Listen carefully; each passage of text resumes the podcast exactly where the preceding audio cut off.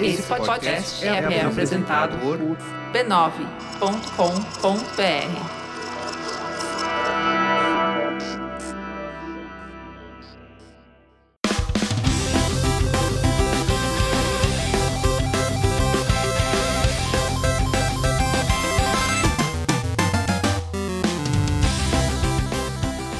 Ao vivo, Poco Pixel número 45, eu sou o Adriano Brandão, do meu lado tá o Danilo Silvestre, tudo bom? Tudo bom, beleza? Maravilha! Qual que é o tema de hoje, Danilo? O tema de hoje é fracassomania. A gente vai falar sobre coisa ruim de novo. é mania mesmo, a gente tem mania de falar de coisa errada. É fetiche. o que é bom é tão obviamente bom que vou ficar falando de coisa boa, Fica né? meio sem graça, né? A gente só fica elogiando, falando bem, que coisa incrível, que gênio, que obra-prima. É sem graça, chato, né? Todo mundo quer ser, né? O velhinho que fica resmungando, assim, que fica gritando com as nuvens, né? É, exato. Hoje a gente vai falar sobre casos famosos da história dos videogames que não deram certo. Alguns desses casos esperava-se que daria muito certo.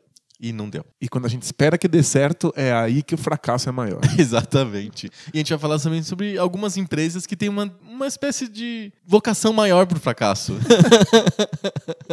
Impressionante. Mas as que têm vocação pro fracasso, pelo menos, elas não têm expectativas muito altas com relação a ela, né? É, o fracasso fica sempre menor porque a pessoa fala: É, tá vindo daquela empresa mesmo. A gente já esperava que não desse certo. né?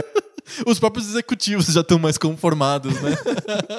Vamos botar uma coisa aí no mercado, mas é, vai dar certo? Não vai, mas vamos colocar porque precisa fazer alguma coisa. Né? vai- isso é queimação de pauta, a gente vai falar daqui a pouco, mas tem um caso famoso de uma empresa que tinha uma vocação irresistível para o fracasso que, graças a isso, conseguiu a famosa carta branca e mandou ver um monte de coisas incríveis, né? É o efeito colateral positivo do fracasso. Cega! Antes da gente falar sobre o fracasso, vamos falar sobre o sucesso? É o sucesso da família B9 de podcasts. ah, achei que você ia falar de camisinha. de.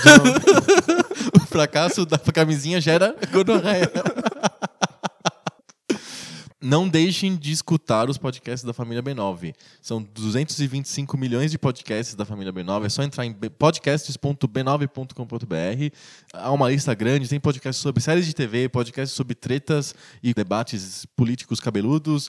Tem o Poco Pixel. Tem, tem de tudo. São todos um sucesso. E todos um grande sucesso. Nenhum um fracasso. Fracasso estão nos outros. Aqui é só sucesso. Bora pro tema? Bora, bora lá. Bora.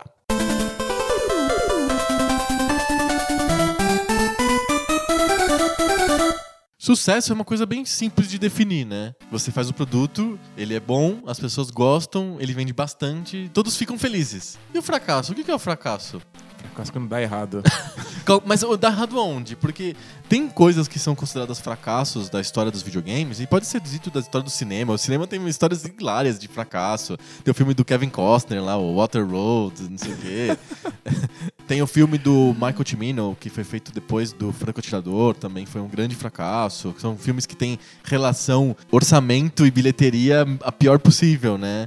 Dá pra usar esse mesmo tipo de cálculo financeiro em videogame ou fracasso de videogame é são coisas diferentes? É, Eu acho que videogame é parecido porque o orçamento mostra pra você o que se espera daquele jogo. E aí quando você não consegue alcançar aquilo, financeiramente você foi um fracasso. Sei. É que o videogame às vezes não é só sobre o orçamento. É que s- filme tem muito isso, de o cara falar, ah, esse filme custou 500 milhões, não sei o quê, e teve bilheteria de 30 centavos, então E- foi um fracasso. É, é o fracasso óbvio porque Aham. não, não, não recuperou o dinheiro e não deu lucro nenhum. Hum. E videogame, especialmente quando a gente tá falando de, de jogos antigos, às vezes tem pouquíssimo dinheiro envolvido. Um né? orçamento Não- bem reduzido. Às vezes não é sobre isso. Nem tem orçamento definido. Às vezes foi feito pela turma da SEGA lá, todo mundo junto num container preso, recebendo comida pelo buraquinho. É, se- for jogo de Master System, com certeza. é. Eles fizeram tantos ao mesmo tempo que eles nem sabem quanto custou cada jogo. Pois é, não, imagina. Todo mundo ficou ganhando salário e fazendo 40 jogos ao mesmo tempo. Exato. né? Então, às vezes, não é sobre isso. Mas é- existe uma expectativa de como o jogo seja e de como ele se saia no mercado. Aham. Eu acho que fracasso tá diretamente relacionado com as expectativas. Tipo, buzz de mídia, sei lá, a revista Nintendo Power ficou falando daquele jogo por meses. Aí quando lança, É uma porcaria. é. É, isso é um, um fracasso terrível. Uhum. É que A maior parte dos jogos que chegavam na nossa mão, a gente nem tinha visto ele ser anunciado antes, né? Sim. Mas eu acho que existia uma expectativa de dentro do estúdio. As pessoas estão envolvidas, você coloca lá o seu melhor diretor, o seu melhor designer. Você junta o time, o Dream Team, né? Exato. Até o, o diretor do estúdio vai lá e pede: olha, eu quero um jogo que seja um sucesso com esse tipo de público. Mas olha, tem que ser sucesso com garotos de 11 a 12 anos. Ou como a SEGA fez eh, eventualmente. A gente quer um público, um, um jogo que seja sucesso entre garotas. Vai lá, vamos. Fa faça Se esse jogo. Aham. Então, não é tanto sobre quanto custou. Mas se o público-alvo não se interessou pelo jogo, É fracasso. é fracasso. Aí não deu certo. Tô pensando assim em alguns casos que dá pra ser meio que classificar, claro, né? De, de, de fracassos, né? Vamos classificar os fracassos? A taxonomia do fracasso. alguns casos clássicos de fracasso que são de continuações. Por exemplo, um que me vem à cabeça que é o Mortal Kombat Mythologies. com o Sub-Zero. É uma continuação, é um spin-off, é um rip-off, o nome que você quiser dar. Mortal Kombat Exploitation, assim, eles estão tentando tirar mais leite dessa vaca do Mortal Kombat. E, não, e obviamente tá tudo errado. Muita gente gosta do Mortal Kombat por causa da sangria e tal, Aham. mas acaba se interessando pela mitologia que tá envolvida ali. Quem são aqueles personagens? Sim. Qual é aquele mundo? É bizarro, né? Ter gente que gosta daquilo. É bizarro, mas até com Street Fighter aconteceu. É, que também são personagens bem ruins, assim. Street Fighter tem aqueles personagens super caricatos, Aham. né? Com na- regiões aleatórias do mundo, super estereotipadas. Sim. E as pessoas se interessavam, queriam saber qual era o sindicato do crime. Afinal, que eles É. estão lutando por quê, né? Exato, quem ia achar da Lu, por que, que esse bicho verde tá, tá, tá, tá aí lutando. Então muita gente se interessou pelo mundo do Mortal Kombat. E aí eles acharam que eles tinham realmente mais informação sobre o mundo do que dava pra aproveitar num jogo de luta. Sim. E aí fizeram o jogo que ia pegar todos os fãs de Mortal Kombat interessados pela história. pelo Afinal, mundo, era uma grande pela épico, ambientação. né?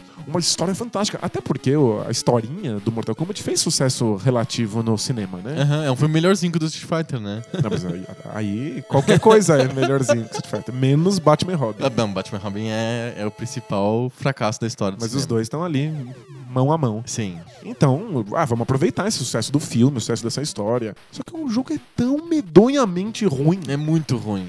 Ele é ruim disfuncional, assim, É tudo quebrado. É. Imagino que o estúdio tinha expectativas de que ampliasse o universo do Mortal Kombat e trouxesse mais pessoas pra franquia. Os fãs tinham expectativa de um jogo épico que, que levasse isso a cabo. Uma grande aventura com os meus personagens favoritos, né? Os favoritos do Mortal Kombat. Mas é, tem gente que é É assim. de chorar. Mas simplesmente o público não se interessou, não queria aquele mundo, mas o jogo era quebrado demais, o boca a boca afundou o jogo. Sim. As críticas foram muito pesadas e aí, obviamente, foi um fracasso pro estúdio, né? O jogo, só pra contextualizar, ele é um, um jogo de plataforma estrelado pelo Sub-Zero com a mesma técnica de movimentação, de sprite do Mortal Kombat. Então tem aquele, aquele ninja azul, assim, filmado, com roupa de papel crepom azul. é, Fez na, na, no- na feira de ciência da escola. Da, escola, é. e ele, ele tem que escalar coisas e pular buracos. Só que, pensa, é, com os mesmos movimentos do Mortal Kombat, que são aqueles movimentos meio lentos, meio travados, meio quadro a quadro, muito esquisito, assim. Tenta fazer um jogo de plataforma ágil com aquilo. Não funciona. Você pula o boneco, cai no buraco, você não consegue controlar pra que direção que ele tá pulando. É horrível. Não funciona. Que- Quebradíssimo. Péssimo. Péssimo. Mas acho que esse tem, como ele é uma, uma continuação, uma- pelo menos uma referência à franquia original, esses são casos clássicos de fracasso relacionado com expectativa. Aham. né? Você espera que a franquia tenha um certo padrão de qualidade. Sim. Você espera que o, que, a- que o próximo jogo seja tão bom quanto o anterior. E aí o fracasso fica evidente. Tem um outro, outro exemplo de, de continuação, que é uma continuação um pouquinho diferente. Não é continuação de uma franquia, mas é continuação da obra de um cara, que é o Daikatana. Porque ele foi feito pelo John Romero, que é o mesmo do Doom, e tava todo mundo esperando que fosse um jogo incrível como o Doom foi. E foi uma merda. Mas aí, aí não é só a expectativa do público de que o jogo seja tão bom ou tão original quanto o primeiro. Porque na capa, no- na, na caixinha do Daikatana, tá escrito John Romero quase maior do que Daikatana. Não, pois é. Mas aí- aí também é burrice do desenvolvedor. Aham. Porque ele criou um grau desmedido de expectativa.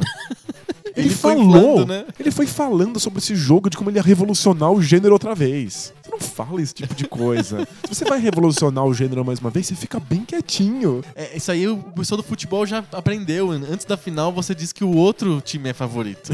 né? Todo mundo quer ser o, o underdog. É, né? exato. Todo mundo quer ser a zebra. É Uhum. melhor. Dá, dá aquela noção de nós contra, o, con- contra todos. Exato, conseguimos superar tudo, né? O Romero foi lá e falou que o jogo ia revolucionar os jogos de tiro assim como ele tinha feito da primeira vez. Aí essas pessoas já tinham expectativas porque era dele, já tinham expectativas porque Doom é fabuloso. Ele ainda me fala um troço desse, não tinha como sustentar. E aí calhou, sim, por acaso, que o jogo é uma bosta. Mas se o jogo fosse bom, também teria sido um fracasso. As expectativas eram muito maiores do que qualquer possibilidade de um jogo bom. Exato, né? Tipo, né? Seria um jogo divino, assim, uma coisa. Nada que pudesse ser feito daria conta de tudo aquilo que foi criado no imaginário sobre Daikatana. Sim. E ainda teve vários problemas de desenvolvimento, foi atrasado Entrou em Dev vezes. Development Hell, né? Foi, foi um inferno. Até porque tem essas coisas que são profecias autorrealizáveis, sabe? Aham. A expectativa era tão grande pelo jogo e o, o- o Romero tinha feito uma propaganda tão, tão ávida que quando você ca- acaba o desenvolvimento do jogo, você olha pra ele e fala: Não, não posso lançar isso. Isso aqui não vai dar conta do que eu falei. Ah, ele continua. Aí continua e continua. E aí, quando você cria uma coisa nova, você, você quebra uma coisa anterior. e aí vira esse cobertor curto bizarro. E aí, Sim. quando você vê, já faz 10 anos que você tá criando esse jogo. Quando você tem expectativas menores, até os desenvolvedores podem se dar o luxo de, de, de pensar menor. Uhum. Ah, quando o jogo tá mais ou menos ali, você lança. E depois, se você tem outras ideias, você lança um outro jogo que melhore. Mas quando você precisa ser o melhor jogo da história, Aí não tem o que fazer, não né? tem, você tem que botar tudo junto de uma vez. Uma coisa quebra a outra. E aí não, não funciona mais. Gente, é- deu tudo errado e ficou muito famoso por ser um- uma expectativa gigante em um jogo muito abaixo. É, e, e ruim. É. Ruim. Tem jogos bons que sofrem da mesma coisa. Aham. Eu acho que eu, eu- eu penso no, no, no The Legend of Zelda 2 Ah, olha aí. do ó. Nintendinho. Uhum. É um baita jogo. É um jogo bem legal. Um jogo bem legal. E transforma bastante o jogo, o Zelda é totalmente diferente. Exato. Mas é- é- esse é o problema. O jogo é bom, mas todo mundo esperava que ele fosse um Mais do mesmo. Aham. Ou com algumas melhorias, com algumas modificações. Sei lá, um, um mundo maior, Uhum. mais segredos, mais itens. É, todo mundo quer a mesma coisa, só que em versão É o Baby, né? De novo, de novo. Exato. É, todo mundo quer de novo. Muita gente dedicou anos da vida ao, ao primeiro Zelda, sabe? Porque tem tantos segredos e as pessoas se divertiam desenhando mapas na mão. Mas as pessoas, uma hora, esgotaram o Zelda, elas queriam continuar brincando daquilo. E aí, quando o segundo Zelda muda muito a fórmula e faz a heresia para os fãs, que é colocar. O, o Link de pé. É, em alguns momentos ele fala, ah, tipo, um jogo 2D, um side-scroller, né? E é o Shigeru Miyamoto experimentando com a tecnologia que ele criou pro Mario. Por que não? É, por que não? Vamos lá, vai ser legal ver o Link aqui de lado, ver Uhum. todos os detalhes. E aí foi um fracasso. e é um bom jogo. É, a gente pode falar, talvez a gente pode falar a mesma coisa do Mario 2. O Mario 2, ele- é um jogo adaptado de um outro jogo japonês, a gente já contou várias vezes essa história, e ele é o jogo que menos vendeu da franquia Mario, assim. Tadinho, e, e- com tanta influência dentro da, da, da história da franquia, né? Não, e ele criou o lore em torno do Mario, Exato. foi o Mario 2, mas ninguém joga, né? E é um jogo mega legal. É muito bom. Mas pra Nintendo foi um fracasso porque não vendeu o quanto eles esperavam, e pro público foi um fracasso porque não era o que eles ima- imaginavam. Eles queriam pular Eles em cima da outra coisa. tartaruga, pegar cogumelo, e o jogo era totalmente diferente. Você pegava nabos e arremessava num bonecos. Era outro jogo e as pessoas ficaram bastante decepcionadas. Não posso tirar a razão do público, né? Eu só consigo imaginar a reação do primeiro fã de Mario que ligou isso aí Mario arran- 2. e arrancou um nabo do chão. O cara tava acostumado a pisar na cabeça das tartarugas e de repente ele se viu fazendo colheita de rabanetes. A coisa mais legal é pular em cima de um inimigo no Mario 2 e Isso. ver que ele continua andando, É, ignorando e te- você ele lá em fica cima. te carregando. Como se você fosse, sei lá, um carrapato, assim, tipo. É o tipo de jogo que ele é incrível na versão original, de Mil e Uma Noites, da japonesa louca lá, que é o Mario 2 original. E que a transposição, apesar de ter criado um lore inteiro do Mario, ficou abaixo das expectativas. Então é um fracasso relativo. O jogo é muito bom, acho que é um dos melhores jogos do, do Nintendinho, mas não é o que as pessoas estavam esperando. Exato. E tem casos que o Development Hell dura muito mais do que o previsto, né? O caso mais famoso de todos os tempos que define isso é o Duke Nukem, né? o Duke Nukem 3D fez um sucesso incrível. Ele era um, uma versão um pouco melhorada do Doom. É um jogo, um, um FPS 3D, clássico, é, 3D típico. bem executado. bem executado legal, com- armas interessantes. Exato, e com características extra-jogo que deixavam as pessoas mais ligadas no jogo. Por exemplo, o fato do personagem ser, ter uma atitude assim assado, ele ser engraçadão, e você entrar no submundo, entrar num strip club, num cinema pornô. Ele é bem o anti-herói, assim, numa É. época que não tava muito acostumada com isso. né? Exato, então ele tinha um carisma, né? O personagem é carismático. E aí eles falaram, então a gente vai fazer um próximo jogo do Duke Nukem que vai ser de explodir miolos, vai arrasar quarteirões e a gente vai fazer o melhor jogo de todos os tempos. E praticamente não, não, nunca existiu, né? É que deu tudo errado, mas é. Como é que você ia lançar um jogo sendo que ele ia ser obviamente inferior ao primeiro? Aham. Tipo, o, o, o Duke Nukem sempre flertou com isso. Em qualquer momento que ele fosse lançado, ele não seria tão bom quanto o original. Porque na época do Duke Nukem, do primeiro. é, Do 3D, na verdade. do 3D, porque né? O É verdade, primeiro é, existe um, Tem dois jogos de Duke Nukem que são jogos de plataforma. E são jogos meio ruinzinhos, na verdade. Foram criados pra meio que pra demonstrar um- como que você podia fazer um jogo de PC rápido de plataforma, é, é né? verdade. Pelo pessoal da Apodi. Quando o Duke Nukem 3D foi lançado, um personagem de cabelo espetado e óculos escuros. O né, Johnny Bravo. É, tipo, é muito maneiro. né? É, sim. Nossa, é muito descolado. Ele é, tipo, super radical. Essa época passou e um personagem pra ser interessante e agressivo e descolado precisava de mais do que isso. Depois do GTA, você entrar dentro de um, de um strip club não é nem um pouco chocante. Exato. É, é- é mais um dia de trabalho. É. Sim. Você entra no banheiro fazer xixi arrotando, não vai me chocar mais. Então, Exato. tipo, não, não tinha mais como. E por que lançaram? Eles acharam que seria uma grande piada. Eu, eu imagino isso. Acho que já chegou num, num momento em que eles não tinham mais expectativa nenhuma com o projeto. Tipo, eles já sabiam que não, não ia ter resultado. Então eles falaram, ah, a gente lança um joguinho e vai vender simplesmente pelo que as pessoas querem ver o lixo que pode sair desse, desse projeto que durou quantos anos? 20 anos. 20 anos. Pensa bem, foi propaganda gratuita. Todo É. mundo falava a respeito disso. O Virou jogo, piada, né? o jogo acabou vendendo muito mais do que, do que deveria. Então eles já não esperavam mais que, que fosse sucesso, eles se aproveitaram disso. Sabe o que que é uma receita óbvia de fracasso aí no mundo fora dos videogames? Que eu acho que o pessoal do Duke Nukem Forever quis replicar. É aquela velha história do empresário que compra uma marca que foi famosa 30 anos atrás, que ninguém tava usando, e vai reviver, revitalizar aquela marca. E aí ele espera que o produto que ele vai lançar já tenha uma base de consumidores garantida por causa de uma marca que era famosa há 30 anos. Sim. A Alpargatas abandonou a marca Quixute e aí o empresário X vai lá e o dono do frangão lá, vai lá, tá milionário, do Guaraviton, sei lá, ele vai lá, tá milionário e compra a marca Quixute da Alpargatas. Porque a Alpargatas não tava fazendo nada, ele compra barato e relança com maior pompa. Agora tem o Quixute novo, versão 2016, não sei o quê. Todas as pessoas amam o Quixute, vai ser um sucesso. Isso na cabeça do cara. Na vida real, nunca. Não tem nenhum caso que deu certo de empresário compra a marca esquecida e revitaliza e dá super certo. Não tem. Então eu acho que os desenvolvedores do Duke Nukem estavam falando assim: esse jogo teve tanta propaganda gratuita e tem uma história tão legal por trás que só pode ser um sucesso incrível. Acho que não sei esperavam sucesso incrível, mas eles sabiam que ia vender nesse. aproveitar esse bonde pra, pra vender o jogo. Sim. Tipo, eles não achavam que aquilo lá tava revolucionando o gênero ou que era um, um jogo decente. Sim. Não, não, é, é impossível, assim, você tem que estar muito delusional pra, pra achar isso. É, eu acho que eles estavam um pouco meio nessa, assim. Acho que eles estavam metade achando que seria uma grande piada, metade achando que seria o maior caso de marketing, sucesso de marketing da história, assim, sabe? Nos dois casos eles estavam totalmente equivocados. né? Totalmente. mais casos diferentes, a gente falou de continuações e de grandes expectativas, tanto de autores quanto de franquias.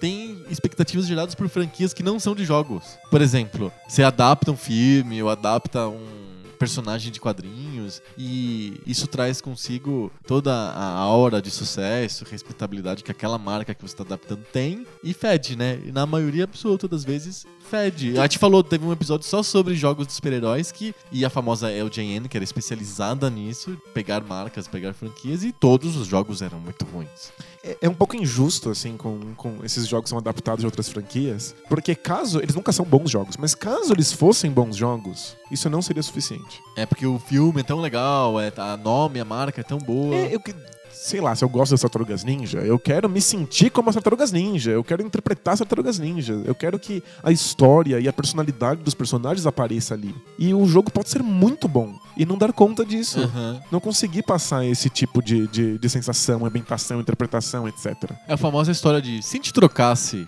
os personagens por personagens novos, a gente gostaria do jogo. né? É, mas como os personagens são famosos e conhecidos, eu espero eles ali, né? Eu quero perceber que são eles. Às vezes não dá pra dar conta disso. E tem casos mais famosos. O mais famoso caso da história dos videogames é o caso do ET. que era um, foi o filme de maior bilheteria da época, disparado, assim, um recorde incrível, todo mundo maluco pelo ET. O a Atari falou, vamos fazer um jogo de videogame do ET que vai vender como nunca visto antes na história da humanidade. Fizeram um jogo às pressas, contrataram o mesmo cara do Yars Revenge, né? Exato. Então, aí a junção de todas as. Os- tudo errado, né? é, todos os tipos de fracasso que a gente veio falando até aqui. É. Porque, primeiro, é uma adaptação. Então tem uma marca ET super uma pesada. marca, as pessoas amaram o filme, o Uhum. filme era pra família inteira, todo mundo achou maravilhoso, então eles querem não só a marca e o nome, eles querem ver o filme naquilo. Sim. Não tem como dar certo. Por definição. Por definição, é, como é que você vai ver um filme como o ET? Até por causa dos temas do ET num Atari. É um Atari, tem meia dúzia de pixels, tipo, não dá. Então, tipo, começou já, Errado. já começou errado. Segundo, custou muito caro. Não pra fazer, porque fazer jogos de Atari é a coisa mais barata do mundo. Você senta um cara numa cadeira e deixa ele uma semana. Uhum. Isso custa barato. Mas eles tiveram que pagar do, do, do Steven Spielberg a franquia ET. Sim. E isso custou, eu lembro que foi tipo, a maior transação da história dos videogames na época. Nossa. Eu preciso de fazer essa citação porque tem leitores me cobrando. Custou mais pra ter as- a- usar a marca ET do que pra pagar o Pelé? Custou mais caro do que o Pelé. Ah, pronto. Valeu, já cumpri a minha cota. A- a cota- a eu tô cota- sendo cobrado pelas pessoas É, porque por- a gente não fala mais do Pelé Soccer. Pois é, cumprimos a cota Pelé Soccer dia. Perfeito. Agora precisa falar de Battletoads. Tem isso, custou uma fortuna pra você poder lançar um jogo do ET. Uhum. E, tipo, o Steven Spielberg foi lá, viu o jogo e disse que era bom. Já temos aqui. É adaptação, então dá errado. Uhum. Custou muito caro e aí precisaria vender muito pra, pra, pra fazer sucesso. Pra dar retorno. O Steven Spielberg aumentou a expectativa falando que o jogo era muito legal e que as famílias iriam adorar o jogo DT. E, e, e pros insiders, ele, a, a informação de que ele foi desenvolvido pelo mesmo criador de um jogo muito clássico do Atari, que é o Yars Revenge. Muito, e um jogo muito sofisticado e que fazia coisas com a Atari que a maior parte dos desenvolvedores não sabia que era possível. Até hoje não consegue emular o Yars Revenge. Exato, ele é uma desgraça. Tipo, ele é tão grande, mas tão grande que não, não, não dá pra entender como ele tá ali no Atari. direito. Aham. A Atari, Atari. esperava que isso fosse um sucesso fantástico porque era o melhor desenvolvedor cuidando do projeto. Tipo, ninguém era melhor do que ele pra fazer. Sim. Você lembra o nome dele? A gente pode pedir pra voz do Google falar o nome dele. Howard Scott Warsha. E ele teve que fazer as pressas, porque tinha que sair a tempo de que eles aproveitassem a propaganda do filme pra fazer aquele dinheiro muito. aquela quantidade louca de dinheiro investido render. Deu tudo errado. Tudo errado. O jogo é ruim. Ah, O jogo é ruim, vamos combinar? Você, você e o Angry Video Game Nerd vêm às vezes com essa história de que o jogo não é tão ruim. O jogo é ruim. Não, pera. Uma coisa é o jogo ser ruim. Outra coisa é o jogo ser tão ruim. Ah, tá. Hum. Tipo, é, um, é um jogo fraco. Mas é um jogo tão fraco quanto outros trilhões de jogos fracos do, do, do Atari. E a gente, na nossa cabeça, ele fica pior porque tem a história envolvida. Exato, porque tem, tem quem é o desenvolvedor desse jogo, tem o dinheiro que foi envolvido, a expectativa do filme, a expectativa do Steven Spielberg, e aí fica uma merda intragável. Mas ele não é uma merda, ele só é um jogo ruim. Entendi. O Atari tem outra história de fracasso que também tem a ver com expectativa, tem a ver com nomes famosos antes do jogo, mas não é exatamente uma continuação, é um porte. Portes são geradores de frustração frequentemente, né? Você pegar um jogo de uma plataforma e botar em outra, sempre Você tem uma espera que perda, ele seja- etc. Você espera que seja idêntico e nunca é, né? E esse é um dos casos em que você tem um, um alvo claro no qual basear suas expectativas. É, uma comparação ev- evidente, imediata, né? Então, se, se não for tão bom quanto, todo mundo fica sabendo, não é uma coisa subjetiva. Tipo, ah, eu não esperava tanto assim do Taikatana. Ou tipo, ah, eu estava aberto a mudanças no Zelda, então tudo bem, o Zelda 2. Não, esse é, é um porte. Todo mundo sabe como é que ele deveria ser. Se ele não for, dançou. Exato. Vamos pensar na época do Atari, começo dos anos 80. Qual que era o maior hit dos arcades nos Estados Unidos, que tinha música, que tinha não sei o que, que a gente já conversou várias vezes aqui no, no podcast? O Pac-Man. A Atari, quando viu aquele jogo, e a Atari era líder dos arcades, tinha o Space Invaders e jogos bem importantes na época, quando viu o Pac-Man fazendo sucesso, falou: Ah, fudeu, a gente precisa de fazer alguma coisa com isso. E eles conseguiram um acordo com o pessoal da Namco para trazer o Pac-Man pros consoles caseiros. Pro Pro Atari, Atari. no caso. é. E a coisa enganchou lá dentro. Os desenvolvedores começaram a tentar portar o jogo e descobriram, no meio do projeto, que era impossível fazer o Pac-Man no Atari. O Atari não dava conta do Pac-Man. Parecia tão simples. E parecia mas- muito simples, porque é um labirinto, tem uma bola, uma pizza amarela comendo bolotas e fantasminhas correndo atrás. Parecia muito simples. Mas os desenvolvedores chegaram pro líder do projeto e falaram assim: Ô seu líder, tá foda, cara. Pac-Man não estou conseguindo colocar dentro do Atari. Não dá. Não dá. O cara falou uma coisa que acontece comumente em redações pelo Brasil afora. Ele disse a frase famosa: faz caber. E aí. Os caras do Atari conseguiram fazer caber o Pac-Man dentro do jogo. Então, com muito atraso, por causa que todo esse reboot todo aí fez atrasar bastante o lançamento. Isso é development hell, mas pra Atari. Pra Atari, é um development hell de Atari. atrasou quatro semanas. é isso. Mas, porra, demorou quatro semanas é porque deu muito errado. Deu muito errado. E enquanto isso, mesmo pra época do Atari, a Atari já tinha feito todo o PR, já tinha falado pra imprensa, já tinha saído tudo quanto é lugar que ia sair o Pac-Man exclusivo do Atari. Até porque não deve ter sido barato comprar, os direitos os, pra isso. os direitos da Namco. e aí lançou. E aí todo mundo correu pras lojas pra comprar o Pac-Man do Atari. Vou poder jogar o clássico dos arcades no meu, no meu Atari em casa. E é isso, as pessoas não correram pra ler a resenha, nem correram pro YouTube pra ver como o jogo era. As Era na época que cê- elas correram pra Sears e compraram. Exato, elas compraram, era o jeito que elas tinham. Exato. Você vai, você vai na confiança. Exato. E o Pac-Man do Atari é uma merda. O jogo, se você joga um jogo de arcade, ele é muito bom. O Pac-Man do arcade é muito bom. A mecânica funciona muito bem, a jogabilidade é super equilibrada, tem desafio. O labirinto é sempre o mesmo, mas você consegue enxergar desafios e milhões de jogos, de jeitos diferentes de jogar aquilo, de ganhar os labirintos, de, de fugir dos fantasmas, de comer os fantasmas, de tirar todas as pastilhinhas da tela. Tem um monte de estratégias legais. Saíram até livros de estratégia do Pac-Man. Bem legal. Muito legal. O jogo do Atari não. É lento, é ruim, os fantasmas são burros, o labirinto é pequeno, ele não tem aquela proporção do arcade, né? O arcade tem a tela pra cima, então você- o, o labirinto é quadradinho certinho. O labirinto da versão do Atari ele é retangular, assim, esticado pros lados. É bem miúdo e a inteligência artificial dos fantasmas é completamente Eles são muito ridícula. burros, eles são extremamente burros. O jogo é chato e foi um fracasso. E todo mundo malhou o Pac-Man do Atari pra sempre. E foi um dos primeiros jogos do Crash. Pac-Man foi o, um dos primeiros jogos a quebrar o mercado do Atari. Porque as pessoas calejaram de ter expectativas e ir lá comprar o jogo e ele ser uma merda completa. Sim. Portes são assim, né? É, é costumeiro a gente ver portes que são. Putz, né? Acho que o Master System tem uma história triste pra contar de portes, né? Gente, o, o Space... Ele é só porte, basicamente ele é só porte. E o, o- o Space Harrier do, do, do Master System é, é difícil. É complicado. Porque tipo, o Space Harrier era um clássico dos arcades, todo mundo amava. Por causa daquela noção, aquela sensação de ser um jogo 3D. Aham. Então você andava pra todos os lados e voava, né? Um jogo vertical, né? Tanto quanto horizontal. Sim. E aí vão vindo aqueles, aqueles inimigos do fundo da tela se aproximando de você. E aí, quando eles foram passar isso pro Master System, era impossível. Quando os inimigos vão se aproximando de você, vai simplesmente surgindo uma foto um pouco maior. Aí um pouco maior, aí um pouco zoom, maior. Zoom, zoom, Aí tá, tá- tá chegando. E parece, tipo, efeito especial do, do, do Chapolin, assim.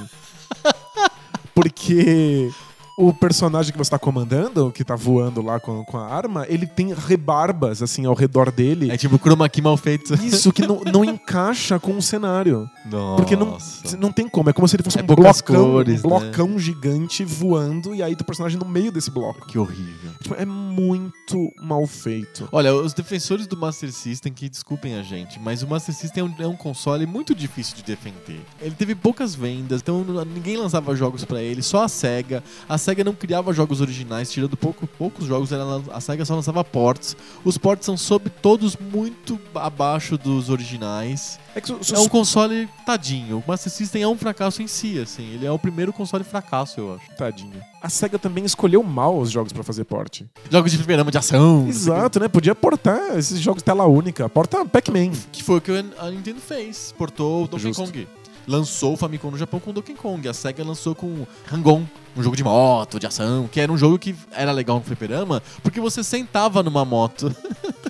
Tem um aspecto diferente, né? Você sentar numa moto, mesmo que o jogo seja meio ruim, você gosta, porque você tem uma experiência estilo moto. E no Master System ele ainda é em câmera lenta, ainda Ele pra, é pio- muito pra- lento. pra piorar a situação. E Space Harrier tentando emular um 3D num, num hardware que não, não tem como dar conta disso. Não funciona. O Master System as pessoas têm muito carinho por ele, porque foi- provavelmente foi o primeiro videogame de muitos brasileiros. E aí é uma bizarrice brasileira que um dia a gente vai ter que comentar. Mas ele sofreu com uma biblioteca de jogos abaixo da, de qualquer crítica, né? Então, E, e- e se eles fossem bem feitos, já seria difícil. Mas não foram, porque eles foram feitos todos correndo às pressas por grupos de desenvolvedores que tinham que fazer vários jogos ao mesmo tempo. E aí a gente tem que falar, a gente tem que falar da SEGA. É um capítulo especial do nosso, da nossa história de fracassos hoje. O Master System foi o primeiro e ela não tinha nem conseguido grande sucesso em consoles ainda e já tinha um grande fracasso que foi o Master System. Mas Ela só achou o grande sucesso com o Mega Drive. é que, que- acho que o que lascou a SEGA é que a gente sabia quão bom podia ser.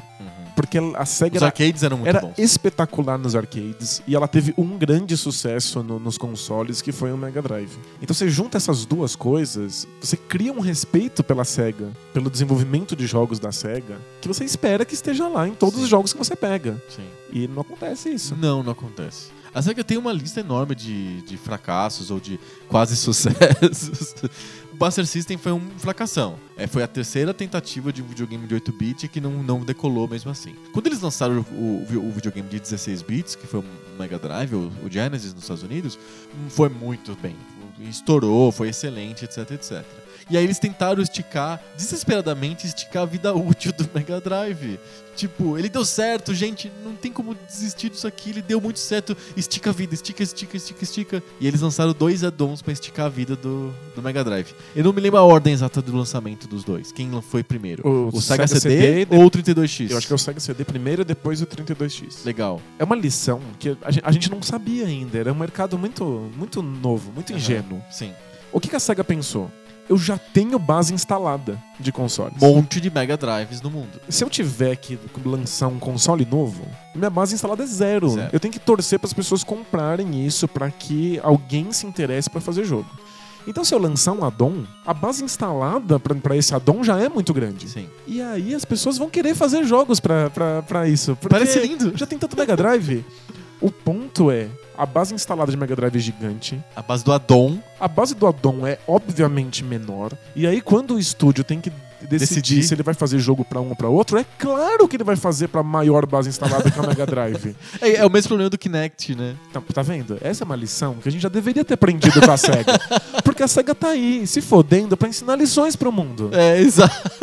ela veio, ela veio pra, pra esse mercado pra salvar o mercado. Mas ela, a- ela se sacrificou pra nos salvar. E a gente não aprende nada, é tipo uma burrice.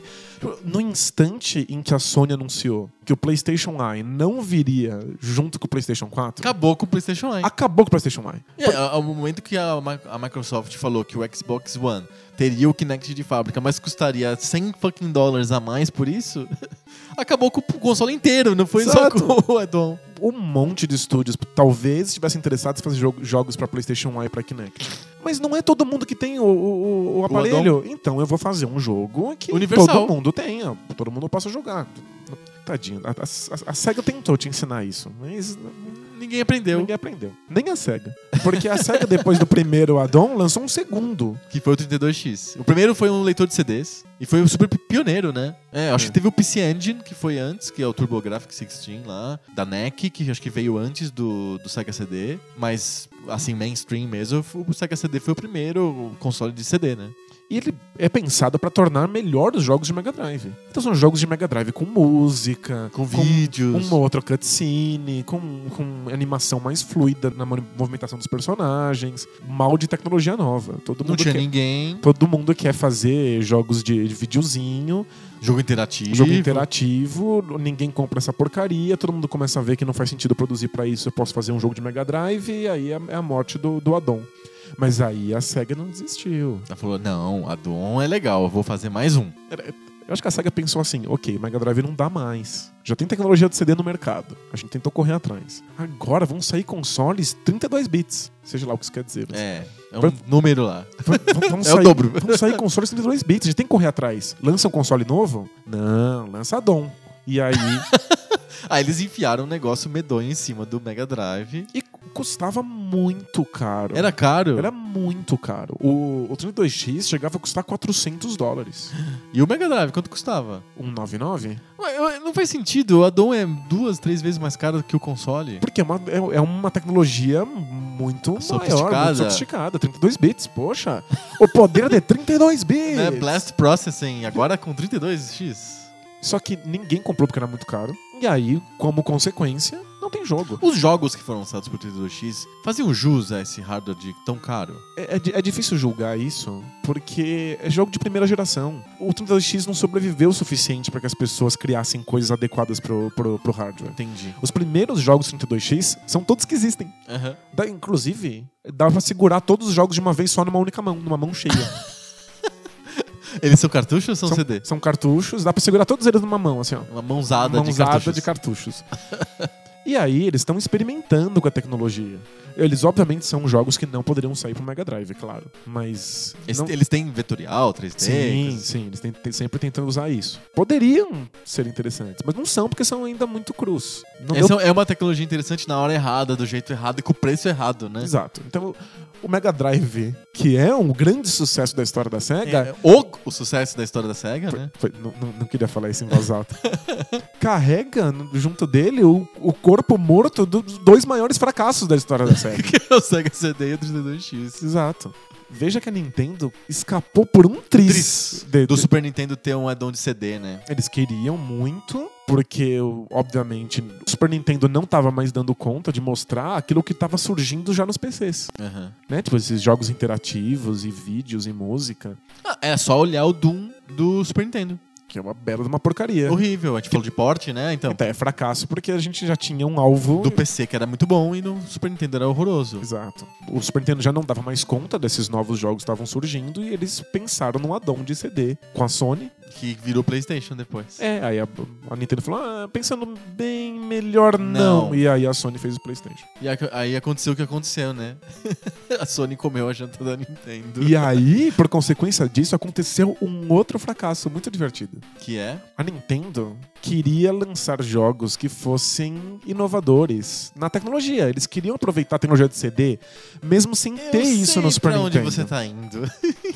Aí a Nintendo ficou brava com a Sony e não quis que os personagens Nintendo aparecessem no PlayStation. Mas as- a, a Nintendo fez um acordo com a Philips. Com a Philips. Que era o, o parceiro da Sony na criação do formato CD. Quando o, o CD de música foi criado no final dos anos 70, foi uma parceria entre a Philips e a, e a Sony. Então quando a, a Nintendo desfez com a Sony, falou: quem que sobrou pra CD? Ah, a Philips, claro.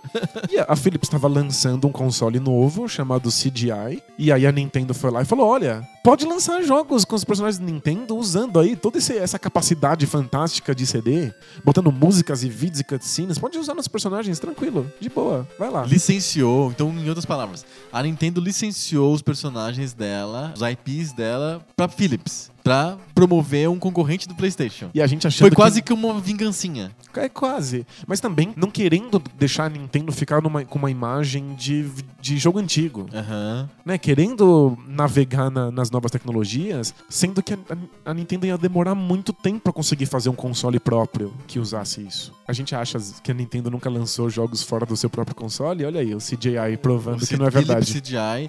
Os jogos são um jogo do Mario, O Mario Hotel, Mario Hotel. e um jogo do Zelda.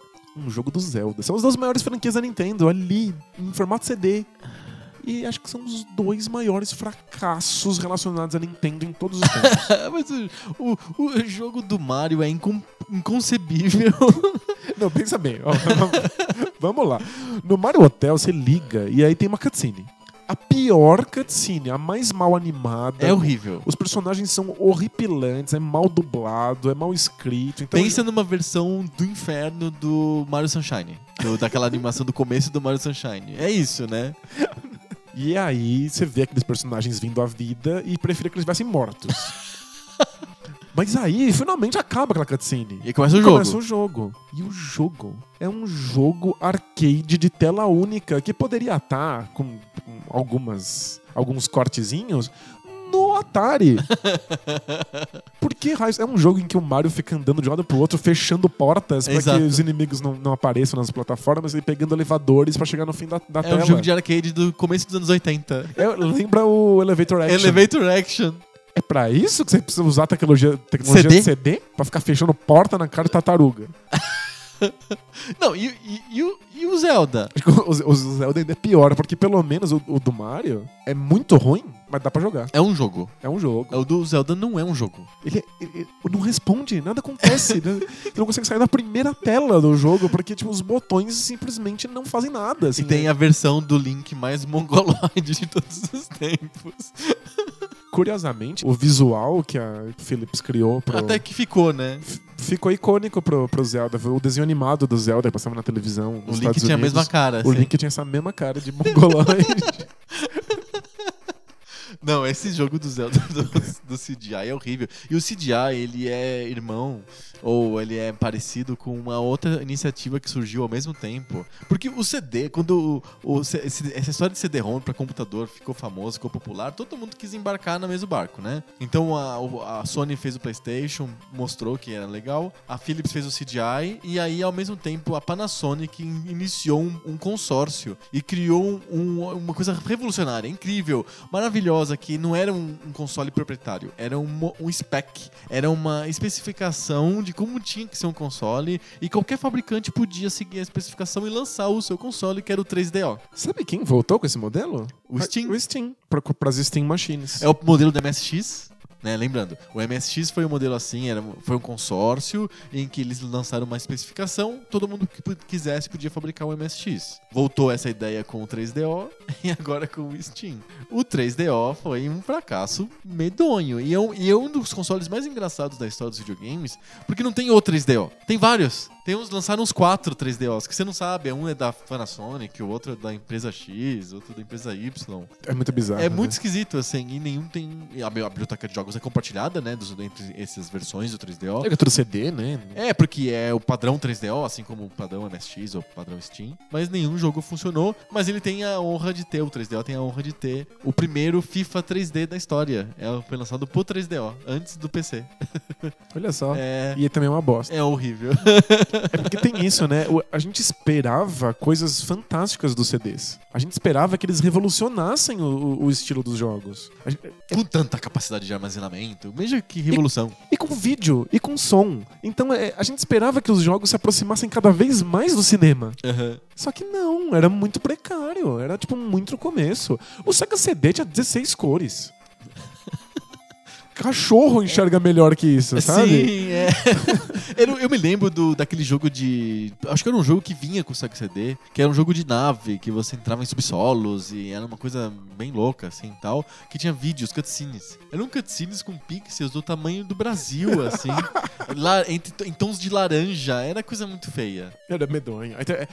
As primeiras empreitadas na tecnologia do CD são todas fracasso. Porque a gente tinha expectativas que não eram realistas. Sim. A gente não tava ali olhando e aproveitando o que era possível. A gente esperava que aquilo fosse bom. Sim. E não tinha como ser. A gente tem que falar sobre algumas iniciativas de consoles que tentaram desbravar mundos novos e que.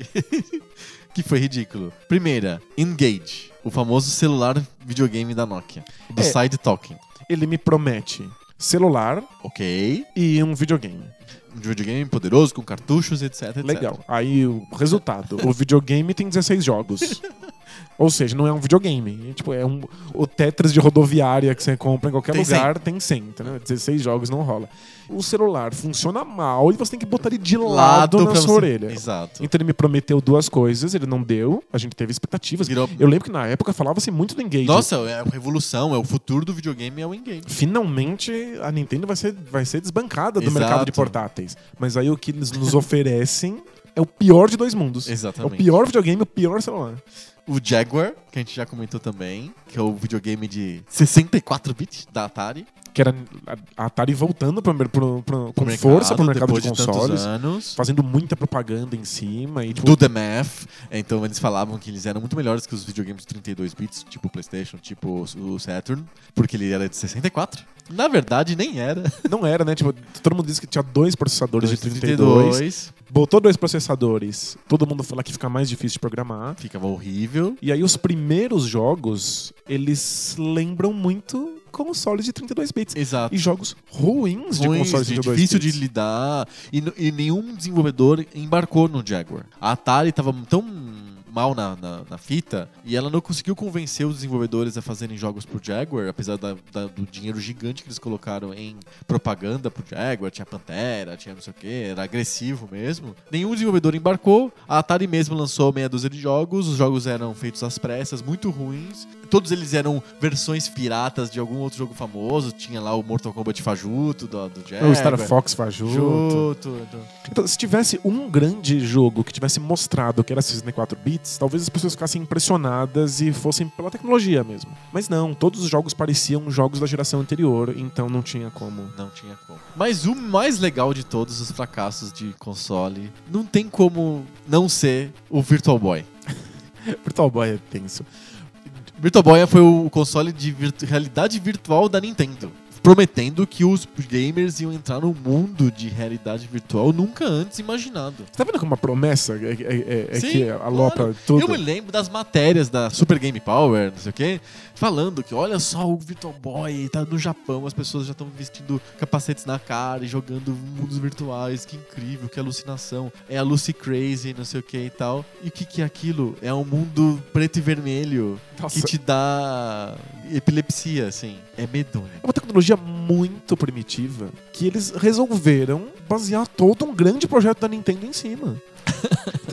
eles, eles nos prometem realidade virtual Isso. e portabilidade. Era pra ser um console portátil. É verdade, ele é boy. Ele tem a, ele sobrenome boy, que nem o ele, Game Boy. ele é portátil de realidade virtual. Sim. Só que ele é um troço tão grande e pesado que você não tem como, como enfiar aquilo na cara. Não é esses capacetinhos atuais. É um troço que você não tem como sustentar. Então ele vem com um tripé Sim. Pra que você apoie ele num tripé e encaixe a sua cara dentro, como se fosse aqueles in- instrumentos de, de exame de, de oculista, assim, sabe? Você enfia a cara dentro de um bagulho que já tá lá preso na estrutura. Aí você amarra com um monte de velcro na tua cara. Não tem nada de portátil, até porque ele funciona na eletricidade. Você tem que enfiar, enfiar o cabo na tomada. Como que eles imaginavam que aquilo seria portátil? É porque, ou 8, 4, 8 quadrilhões de pilhas. Não tem tanto lítio no universo. Aí enfia na tomada. Então, tipo, a portabilidade que ele prometeu já, já era. Morreu. E aí a sensação 3D de realidade virtual não serve pra nada se você tá olhando pra dentro do mundo 3D em que tudo é vermelho e preto. Porque a ideia de Não é você. realidade. a ideia de você virtual. estar ali, né? Tipo, envolve que o mundo não seja vermelho. E imagina se saísse hoje, iam falar que foi o PT que fez o, o console. Você vai enxergar o mundo vermelho. E ainda tem. o- o- os desenvolvedores não estão acostumados com a tecnologia e os jogos não são em primeira pessoa. Então, tipo, é uma realidade virtual. é, você tá vendo o tênis, que é o, jogo que eu joguei. Eu, eu tive a experiência de jogar o Virtual Boy, né? O meu cunhado morou no Japão um tempo, ele comprou no não sei, no antiquário, assim, o, o Virtual Boy. Achando que podia. Acho que ele comprou pensando que seria legal. Não acho que ele comprou como piada, como rec- recordação, porque ele não é um aficionado de videogame. E ele comprou achando que seria legal e, né, eu fui na casa dele e testei, assim, joguei. E é muito desconfortável, porque a maioria das pessoas, pra jogar aquilo, coloca o negócio em cima da mesa. É, E o, aí- o tripézinho na o mesa. tripézinho é. em cima da mesa. E aí você. A, a- altura que ele fica não é suficiente pra você estar sentado. Mas também não é alta o suficiente pra você ficar de pé. então você tem que ficar meio de quatro, assim, uma, uma, uma posição muito desconfortável pra jogar o videogame. O jogo não é divertido, você se confunde na hora de jogar, você erra a bolinha do tênis. É ruim. É tão primitivo. Como é que você cobra tão caro por um troço primitivo desse e lança no mercado usando a marca Game Boy, né? Sim. Isso que é queimar filme, né? É isso, muito. Quem que aprovou aquilo, cara? Sei lá, tipo, o estagiário da Nintendo fez sozinho, assim. Não, sério, é, é inconcebível que alguém tenha aprovado aquilo. Mas tem algumas coisas que a gente acha, e eu acho que o Virtual Boy foi um fracasso de bom coração. A Nintendo achou que aquilo era muito legal mesmo e lançou, e aí ele percebeu, depois que tava nas lojas, que não era bom. Foi com boas intenções. É, Mas tem fracassos que são com más intenções. Por exemplo, os acessórios do Nintendo. Isso foi feito de sacanagem. Porque não acredito que a Konami, a Mattel tenham realmente achado que aquelas pistolas bazucas e luvas e não sei o que do Nintendo funcionavam de verdade. Aquilo foi pilantragem. Eu consigo imaginar um cara chegando com a tecnologia do Virtual Boy, mostrando para os diretores da Nintendo e falando assim: olha, é uma tecnologia interessante, dá sensação de profundidade. Que boa sacada, vamos tentar fazer um troço desse. Eles acreditavam mesmo. É possível. Mas ninguém nunca, em nenhuma circunstância, conseguiu usar uma Power Glove do Nintendinho pra fazer qualquer coisa funcional. Não, não, nem a Power Glove, nem a Laser Scope.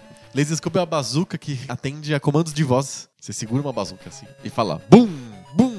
BUM! E aí ela tira. E aí ela tira. E não responde. Às vezes responde, às vezes não. É muito ruim, é quebrado, não funciona. E é inconcebível que os times da Mattel e da Konami, que criaram respectivamente a Power Glove e a Laser Scope, acreditassem mesmo no produto. Mas eles sabiam. Eles sabiam que que, era quebrado, sabiam que não funcionava e sabiam que eram grandes e bonitas e, e- e vistosas o suficiente para as pessoas, para as crianças quererem comprar. E apontava pra uma tecnologia super avançada que todo mundo queria experimentar. Aquelas propagandas da- das pessoas usando a Power Glove, a luva do, do Nintendinho, como se os jogos se tornassem reais na frente delas e elas controlassem aquilo Tinha por movimento. Tinha o filme do com o Fred Savage lá, o The Wizard, que foi a primeira vez que as pessoas viram a Power Glove sendo usada. Porque o The Wizard é um road movie, né? Eles estão indo e vão fazer o, o- jogar o campeonato da Nintendo. Então eles vão encontrando e encontraram o maior jogador, o lendário. Ele usava a Power Glove. e Ele tira de uma caixa assim: vou usar a Power Glove. Então, puta comercial. As, as crianças devem ter endoidecido. Tenho certeza que até Mas os, era sacanagem. Os caras da Mattel rolando de rir no chão, assim, girando. Ah, as pessoas estão comprando. Porque né, é inconcebível que eu tenha, alguém tenha acreditado mesmo no projeto. Eu acho que a, a- a princípio a tecnologia parecia interessante e funcional. Mas durante o projeto ficou óbvio que ela não funcionava, que ela não era responsiva e a Mattel deveria ter Parado. parado o projeto ali, mas já tinha investido dinheiro e tempo e esforço e design e Falar resolver. assim, vamos lançar com marketing? Isso, lan- lança mesmo assim. Funciona direito? Não. Às vezes funciona um pouco? Às vezes. Então bota no mercado e deixa o pessoal brincar. E aí eu, aí eu considero, de verdade, a Power Glove e a Laser Scope como fracassos de mau coração, assim, feitos de sacanagem. São projetos que todo mundo sabe que tá quebrado, mas eles lançam porque não, não, Caça-níquel. não tiveram coragem de abrir mão no meio e querem ganhar uns trocados. Aí é muita sacanagem. Tem um que usa o seu equilíbrio, é tipo uma prancha que você, que você, Ah, que você fica de pé e você tenta controlar o movimento dos personagens usando aquela prancha. A era do Nintendinho ela é cheia de picaretagens de acessórios porque o console fez tanto sucesso. a base queria, instalada é é, gigantesca. todo mundo queria mamar um pouquinho nesse sucesso e criar coisas picaretagem, né? Tem um acessório do, do Dreamcast que é um fracasso, mas é, é o oposto disso. É, É. uma tecnologia excepcional, Ah. fantástica, colocada num console que absolutamente ninguém tinha Aham. e voltada para um nicho e, portanto, ninguém comprou. É a varinha, A varinha de pes- pescar. a varinha de pescar do Dreamcast. É verdade. A varinha de pescar é uma tecnologia fantástica, leitura de movimentos, que depois permitiu as maracas do, do, do samba de amigo no Dreamcast Aham. E, por fim, o, todo, toda a tecnologia do, do controle do Wii. Aham. Mas é, foi um fracasso absurdo a, a O- varinha de, Que de, era pro de Sega. Bass Fishing, né? O jogo, né? O Sega Bass Fishing é um jogo de primeira geração do, do Dreamcast. Que era um porte de arcade. A varinha do arcade era muito legal e a do Dreamcast é tão boa quanto. O porte é perfeito, mas é um jogo de pesca. Quantas pessoas se interessam por um jogo de pesca? Aí o problema não é um fracasso, aí o problema é o projeto, né? Os caras sentaram e falaram assim: vamos fazer um jogo de pesca? Mas não sei, acho que japonês gosta muito de jogo de pesca. É. Eles gostam de pesca. É o equivalente a você fazer um desses jogos bizarros de relacionamento. Sei. Sabe, é um jogo bem japonês, para um nicho bem específico. Você lançar uma super tecnologia pra isso é que é esquisito. É que- Parece eu que a SEGA pensando- não sabe onde botar os É, esforços. É porque né? pescar é uma coisa, se você tá com um amigo conversando, tomando cerveja, e outra coisa é você no videogame. Mas o pessoal gosta de experimentar iscas e ver peixes diferentes. Tem um certo culto nerd ao à pescaria de videogame. E acho que tem a ver um pouco com o fato de que, especialmente no Japão, não deve ser fácil sair pra pescar. Aham, você tem que ir mais longe, né? né? Tipo, então é, é- é simplesmente a, a SEGA sendo inovadora e genial e burra ao mesmo tempo. Porque tá, co- tá colocando os esforços onde não precisa. Sim. Mesmo o, o samba de amigo, a tecnologia das maracas é im- impressionante. Você tinha que comprar o jogo, mais um par de maracas sensíveis ao movimento, Sim. pra jogar um jogo de dança caribenha com música latina, com cenário carnavalesco. Tipo, quem, é- quem que se interessa por isso? E o jogo é legal. Fora eu. O, o jogo é maravilhoso. o jogo é muito bom. Ele é um, um desses jogos de dança realmente desafiador, com uma, uma mecânica muito própria, extremamente divertido. Só que que- quem se interessa por um jogo que chama Samba de Amigo? Chama, chama Samba de Amigo em japonês. Aham. Samba de amigo. Quem se interessaria por isso? A, a- a SEGA não sabe onde investir a tecnologia. E isso acaba me levando, infelizmente. Chegou aquela hora, né? Chegou. De falar do fracasso comercial que foi o Shenmue. Chegou ao ápice do programa. Porque Shenmue junta tudo isso aí. Shenmue custou muito caro. Sim. Mas muitíssimo caro. Um, um preço que nunca havia sido gasto por um jogo de videogame antes. Mega ambicioso. mega ambicioso. É um, um custo de produção do Shenmue faria corar alguns filmes de Hollywood, assim. É a Sega não sabendo onde bota o dinheiro. Pagou viagem pra todos os desenvolvedores irem, pra China e estudarem a ambientação em louco. Uhum. Pensou um jogo de uma única vez em 30 partes. E aí lançaram a parte 1 com o custo de 30 partes diferentes. Ah, nas outras vão sair baratas, porque a gente já fez a base aqui. É, mas você tem que lançar primeiro, ela precisa vender primeiro, né? Os desenvolvedores criaram no jogo um monte de coisas que não são vistas. Por exemplo, você tem, tem um prédio no jogo, o prédio é pensado em 30 andares, mobiliado com as 30 salas, porque eles não tinham certeza Onde que o personagem entra? Onde o personagem ia tá, o roteiro ainda não estava inteiramente fechado, porque são milhares de páginas de script. Tem muita coisa feita ali que simplesmente não aparece no jogo. Foi criado para aparecer na parte 2, na parte 3, na parte 5. Que nunca foram E lançados. nunca foram lançadas, mas já estão contidas no CD da parte 1. Hoje em dia, os, os hackers ficam debulhando o CD. Eles usam os códigos para atravessar paredes e tal. E encontram um monte de coisas que estão ali no jogo e que não fazem parte da experiência do jogador. Aham. Então, tipo, é dinheiro mal gasto. A expectativa foi tornada irreal pela propaganda da SEGA e pelos depoimentos do Yu Suzuki. Era um jogo em que você era inteiramente livre. Um jogo de liberdade. A O vida real, é a vida é real. a vida real. O- inclusive as propagandas, que são muito boas. Tem a propaganda de um, de um cara sendo, no- nos Estados Unidos, a propaganda de uma pessoa sendo internada num hospício, assim, é, aquela roupa, tá? aquelas mangas compridas que amarra Sei, nas costas. sei, camisa de força. camisa de força, sendo levada na ambulância e gritando assim: Mas não, eu preciso ajudar o Ryo! Eu preciso ajudar! Ele, ele perdeu o pai! tipo, era a realidade. O, o gênero foi batizado pelo Suzuki de free. É um gênero novo, o free, aquele em que você é livre. É muito marketing de careta em Isso, cima, aí né? começa o jogo, o jogo é maravilhoso, o jogo é lindo. Mas a primeira coisa que acontece quando você sai da sua casa é que tem uma porta pra uma outra casa, você bate nela e o Ryo fala: É, não deve ter ninguém aqui hoje, tchau. E as pessoas ficaram putas, porque se o jogo fosse livre, você abriria a porta e entrasse, entrava. A gente falava assim: Ah, no Zelda eu entro em todas as casas, pego os vasos, jogo no chão e pego, pego o dinheiro. É Puta vândalo. E aqui eu não consigo nem, nem entrar nessa casinha aqui do lado. Toda essa, essa arquitetura, e eu só posso andar na rua.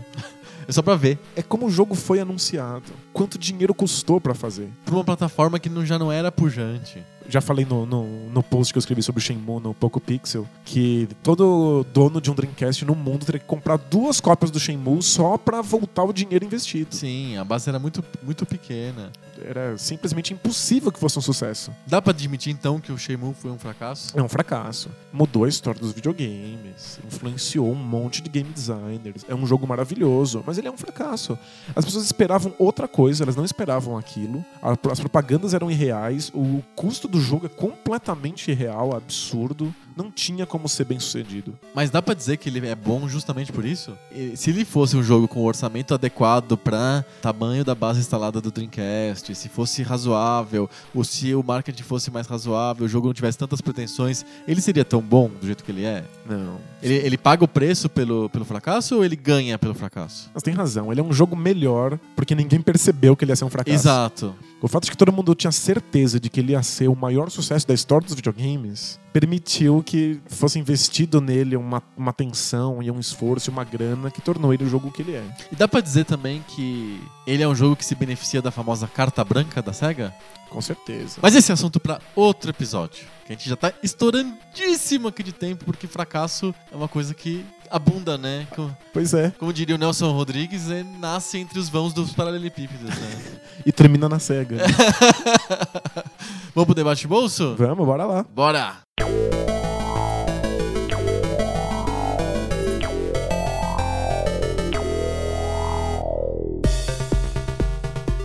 Debate de bolso, aquela sessão do podcast em que a gente deixa uma pe- a pessoa escutando sobre o videogame uma hora pra criar uma baita expectativa com relação ao qual é o tema que a gente vai falar no debate de bolso. E às vezes é um fracasso.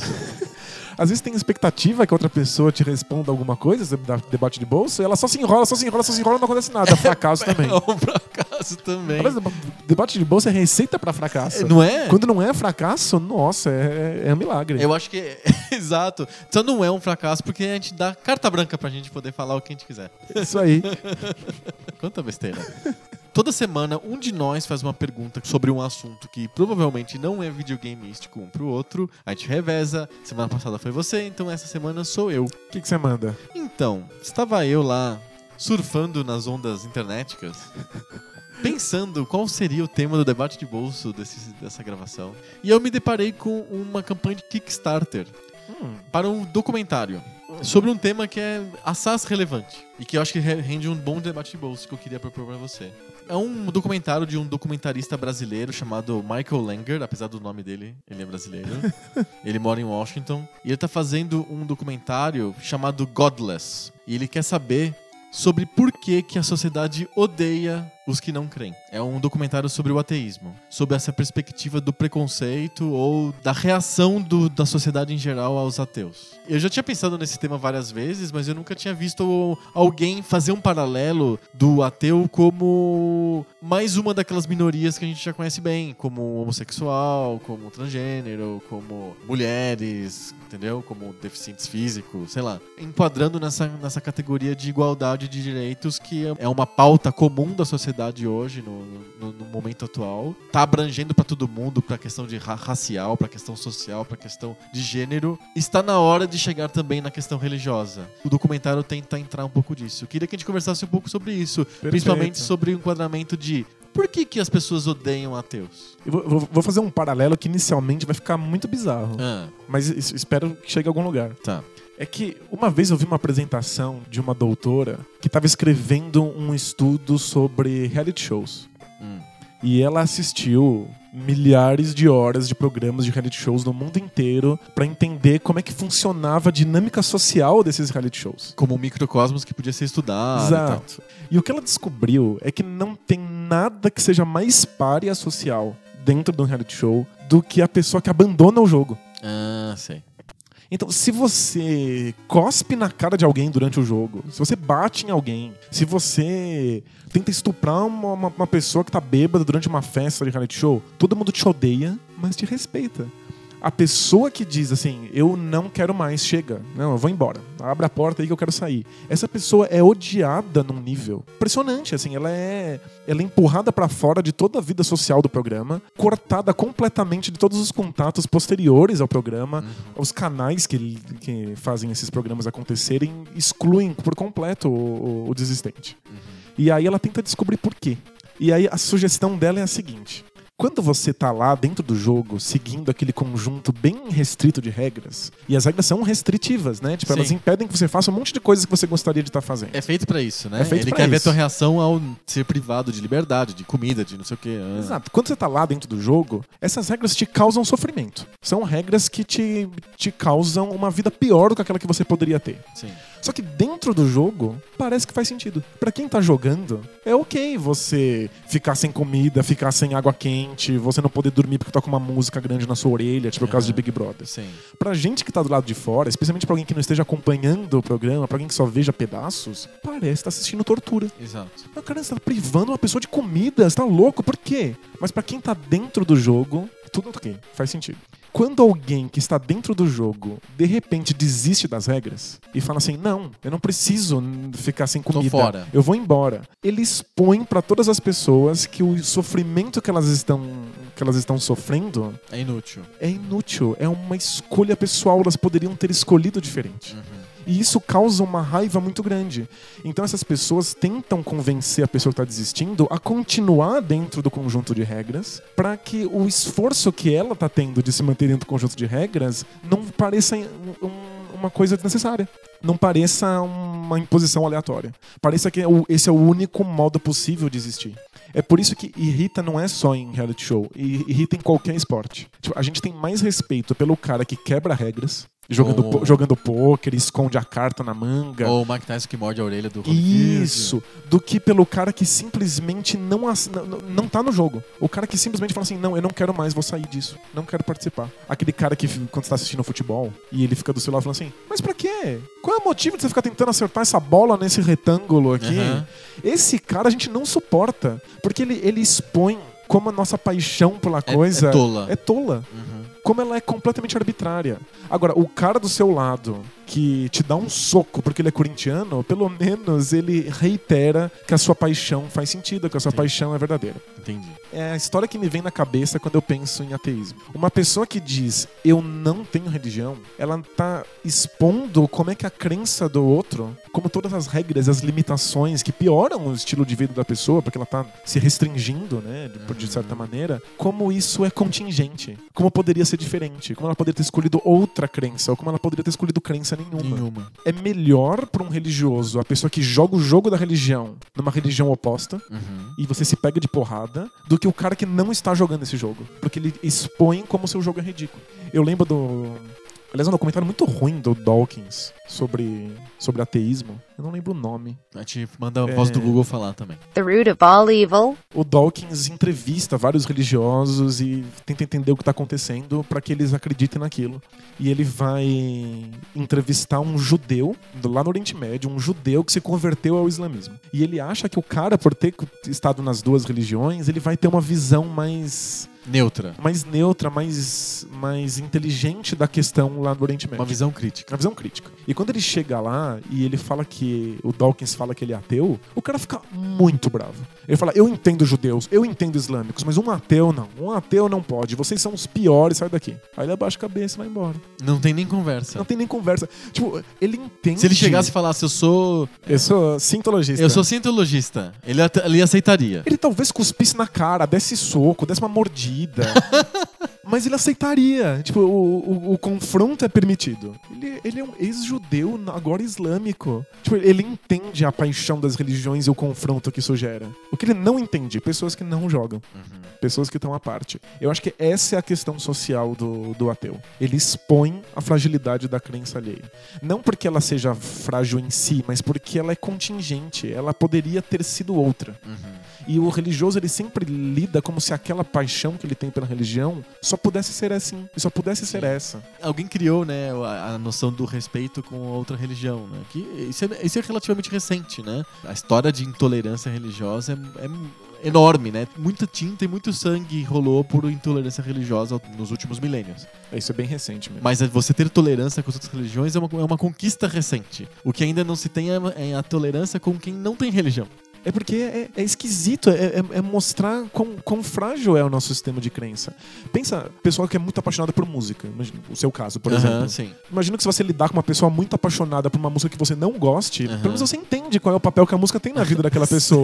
Aí vem um cara e fala assim: música? Não, não gosto. É só um conjunto de sons aí somados. Por que, por que você perde É- tempo com isso aí? É o João Cabral de Melo Neto. Esses são uns barulhinhos. É esse barulho, prefiro o nazismo do que compositores. É, o, Ca- o João Cabral falava assim. E não é ofensivo? É, é, não- parece ofensivo, né? É, tipo, você acaba olhando pra, pra, Tipo, hã? pra sua coleção de música e fala assim, mas, nossa, será que. Será que é. será que é só barulho mesmo? É. Eu tô aqui dedicando a minha vida inteira a esse bagulho, será que, será que não é nada? Aham. Ou videogames, ou qualquer Ou coisa. videogames, claro.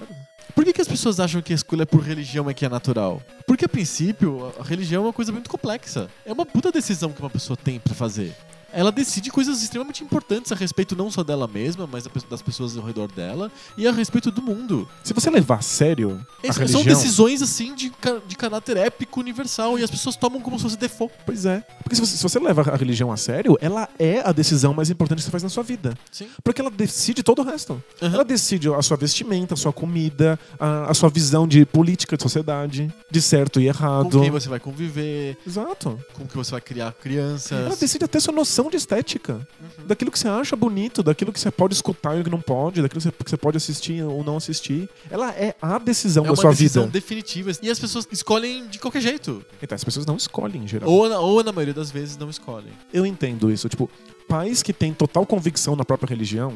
E lembra que religiões sempre tem uma punição pelo fato de você não estar envolvido na- no conjunto de regras dela. No, no documentário Godless, do Michael Langer, tem lá no, no, no link do Kickstarter que tá pedindo para as pessoas financiarem e tal, tem umas estatísticas de quantos países eh, do mundo tem punição capital por pessoas que não, não têm religião. São 13 países no mundo que matam as pessoas por não terem religião. É um crime previsto, assim. Gente, que loucura. É. Mas se Mata. eu, tiver, se eu tiver outra religião, beleza? Não, outra religião pode, mas não, Não ter ter religião é, é punível por pena de morte. Mano, você fala que você tem uma, sei lá, tem o. A própria, o espaguete voador. assim, é, o espaguete voador é uma, é uma brincadeira, né? Que o pessoal faz sempre, né? Nossa, que loucura. Sim. Pensando que existe pena pra quem não tem religião Aham. e que as, as, as próprias religiões já têm penas pra quem descumpre as regras delas. Religiões é, penas internas, né? Penas internas. É natural que os pais queiram que o filho siga a religião deles. Sim. Porque eles amam os filhos, eles não querem que os filhos sofram as penas de não acreditar Mas naquela tem religião. vários casos de pais que, que definem a religião dos filhos, até renegando a própria religião, pra que seja mais confortável, um futuro mais fácil pros filhos. Tem vários casos de pessoas famosas que, cujos pais falaram assim: Não, ser judeu é muito difícil, você vai ser protestante. Entendi. Define, assim, desse jeito. É muito foda, eu sei como é que é, então você vai, vai se converter pro protestantismo agora de berço. Mas é porque a religião não é só um sistema de crenças, ela é uma inserção social, Social. também. Muita gente sequer pensa na, na parte da crença em si, né? Até porque, como ela vem de berço, a tua família te coloca dentro desse, Aham. desse sistema, a parte social dela tá muito mais presente do que a parte da crença. Sim. Pra onde você vai, como é que você exerce a sua, a sua religião, o, o conjunto da família ter a mesma religião para que a gente possa fazer as mesmas datas comemorativas, etc. Acaba até sendo mais forte do que o sistema de crença. Sim. Muita gente nem conhece o sistema de crença inteiro. né? Con- Conhece as partes mais fundamentais que mantêm a vida social ah, funcionando. É, é, isso é muito comum no Brasil. Meu professor de filosofia da comunicação na faculdade tinha uma brincadeira dizendo que ele era católico apostólico romano, mas da linha do não praticantismo ateu. É porque ele a quer dizer que- família, a comunidade, né? Você- faz Páscoa, Natal. né? Exato. A, a, a vida das pessoas tá dentro de uma. Aqui no Brasil, tá dentro de uma vida regida mais ou menos pela. Se não dá pra dizer com todas as letras é uma linha católica, mas dá pra dizer que é uma linha cristã, pelo menos, né? Tem os feriados, tem o nome das cidades, o nome dos bairros. É, tudo é nesse, dentro dessa atmosfera cristã que não é exatamente religiosa. Tá envolvido nesse, nessa mitologia fantástica, mas não necessariamente dentro do sistema de crenças. Exato. Ela rege a vida social de uma certa maneira. Então, Independente aí, do sistema de crenças. Eu acho que talvez isso também ajude as pessoas ficarem muito chocadas com uma pessoa que renuncia. Porque é tão fácil você aderir sem aderir. É, parece que você, você não tá aderindo a algo muito maior do que a religião em si. Exato. Por que você é ateu? Você se- poderia simplesmente ser um católico não praticante, que nem nós todos aqui. Que nem a, a imensa maioria. Iria, exato. né? O documentário, quando você clica no botãozinho, porque tem uma parte do documentário que aparentemente tá pronta, que você clica e assiste e isso te estimula a doar lá pro Kickstarter do cara. Começa com a cena do cara contando pra mãe dele que ele é ateu. E a mãe fica louca da vida, assim. uma coisa que me chamou a atenção nessa cena é que a mãe fala do tipo, você então é um cuzão, você é uma pessoa ruim. Você não tem moral. Como que você vai decidir as suas, as suas- as suas posturas? A, a filosofia de- deixou cair essa bola aí. Porque a maior parte das pessoas não entende o que, que é uma ética dissociada de uma religião. As pessoas não entendem como é que a gente conseguiria decidir o que é bom e o que é ruim pra nós e pros outros sem estar baseado num conjunto de leis punitivas que estão associadas a uma religião. Isso é, é- é aquela distinção entre autonomia e heteronomia, né? Tipo, a gente não pensa numa ética autônoma, numa ética em que nós entendemos por que, algo é ruim por que algo é bom e aí fazemos. A gente só vê a ética como uma questão heterônoma. Alguém de fora pune caso você faça errado. Aham, não vem de dentro da gente. É tão comum, se fala tanto disso, de que o ateu é amoral ou Isso. imoral. Aham, Porque não se imagina uma ética que não, não, não esteja relacionada à punição divina. aham. Tipo, a gente acha que se deixar, deixar as pessoas decidirem, elas decidem roubar todo mundo e matar todo mundo. Ah, mas você não tem medo? Por que que você não mataria e não roubaria? Por que as pessoas precisam ser boas, né? Se não há uma recompensa por isso depois. Exato. É simplesmente não entender o que é ética. Aham. né? Como é que a ética é discutida, como é que ela é construída, etc. Não só isso é uma área importante da filosofia, mas aí eu tô fazendo autocrítica. Tipo, a, a filosofia é muito ruim em conseguir falar com, com, com as Com pessoas. as pessoas, né? Sabe, a, a filosofia é péssima em transmitir o que é a ética, como é que a gente pode discutir ela, como é que a gente pode fazer isso ser melhor. A gente perdeu o campo do discurso. A filosofia passou muito tempo, e especialmente a ética, falando pra ela mesma, pregando pra convertido. E aí o campo da ética e da moral, por consequência, virou um campo da religião. Sim. Pergunta final. Qual é o papel do Estado para resolver esse problema de intolerância com relação à religião ou à falta de religião? Hoje nós temos um problema que é uma questão muito simples, mas que indica um problema para os que não, tem, não creem, para os ateus, que é o Estado endossar de alguma maneira alguma religião ou algum conjunto de crenças.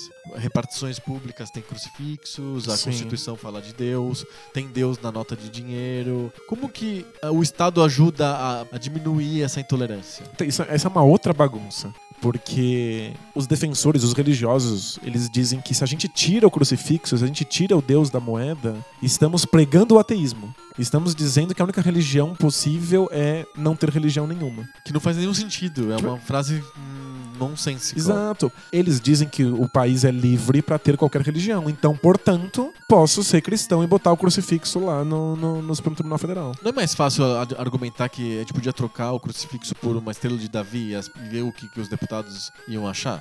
Pois é, e botar, sei lá, cabeça de bode. assim, Isso, né? podia, podia ter alguma coisa assim, né? Um pentagrama.